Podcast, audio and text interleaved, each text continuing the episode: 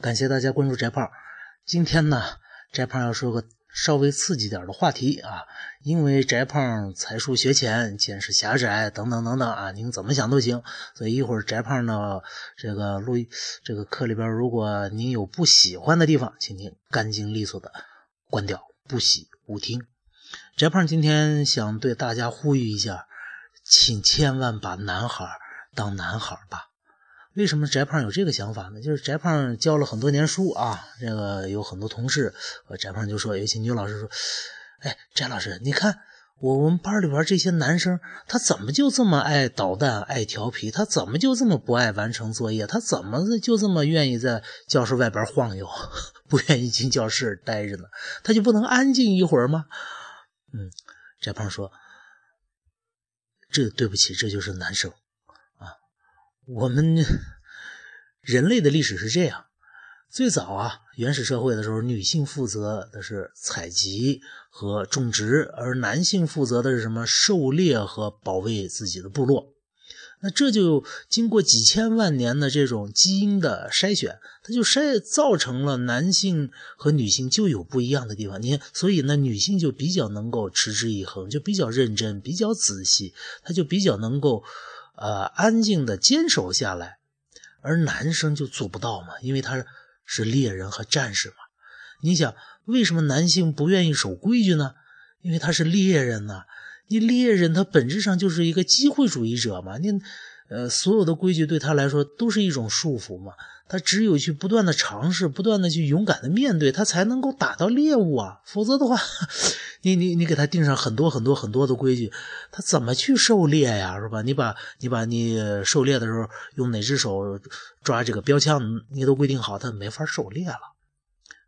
这是男人男生的一个本质，他就就不爱守规矩，所以我们现在会看到一个很有意意思的现象啊。我们现在的学校是女性化越来越严重，但是这不是贬义词啊。女性有她的特点，就是认真细致啊。我翟胖有非常多的优秀的女性的这个老师朋友，但我们这个学校呢，整体上却越来越具有这种女性化了。你看，不准打架，不准谈恋爱，不准不完成作业。这些基本都是给男生定的，因为男生一定会犯嘛。唉，至于为什么，翟胖不知道啊。那第二个，所有的男孩都一定有这种情绪激动的基因，那只不过有的表现出来，有的表现不出来嘛。因为你想，他是猎人呢，他猎人和采集狩猎是采集是不一样的。你采集啊，你只要今天去那个林子里边。坚持采一点哎，明天再去这林子再去采一点你你你就可以你就可以得到食物了。但猎人不是啊，猎人就是要走一走，停一停，跑一跑，跳一跳，寻找各种各样的机会，他这样他才能打到猎物啊。所以呢，这个女孩子就比较能够坚持，因为他他采集嘛，是吧？你不坚持，你这你你错过了这果子季节，你你吃什么呀？而男孩就往往呃采集不了。他他他他就是这种激情冲动，就是这种特点。你只有在那一刹那狩猎的一刹那，把你的所有的激情爆发出来，调动你所有的潜能，你才能够打到完美的打到猎物，并且保护自己不受伤嘛。啊，不不，并不是说你之前哎，你准备好一个什么样的脸谱啊什么，你你就一定能打到猎物，不是的，他必须要的就是那一刹那的激情爆发，否则就没吃的嘛。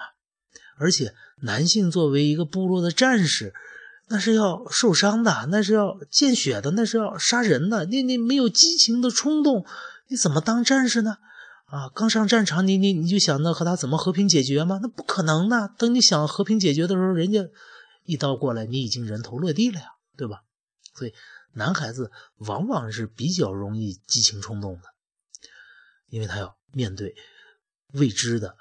呃，比采集复杂的多的自然环境，他必须勇敢，他必须有激情。第三，男孩子往往是不爱着家的。尤其是翟胖的一些女同事啊，老抱怨：“你看我老公就不爱回家，他老愿意在外边待着。”对呀，他是猎人嘛，他在家里怎么打猎呀？他必须去扩大他的狩猎半径，这样他才能打到充足的食物，才能养活这一家子呀。因此，男孩他这这他就愿意在外边待着嘛。这这这，他基因决定的，这又不由他，是吧？最后呢，我们所有的男孩都有那么一点不孝顺啊，呃，就是不太听家里边人人的话。为啥？还是翟胖那句话，他是猎人，好男儿志在四方。呃，反面就是顾不了家庭嘛，因为他是猎人嘛。好了，这就是翟胖对男孩的几点反思啊。呃，希望各位能够听进去。希望我们以后已经当了妈的，或者是没当妈的，当男孩的母亲的啊，这些女同志、女同事、女朋友们，呃，请对男孩用男孩的思维方式来思考，把他当做一个男孩，他并不是一个穿着男孩皮的女孩。如果你做不到这一点，你永远无法真正的了解男孩和你老公。再见。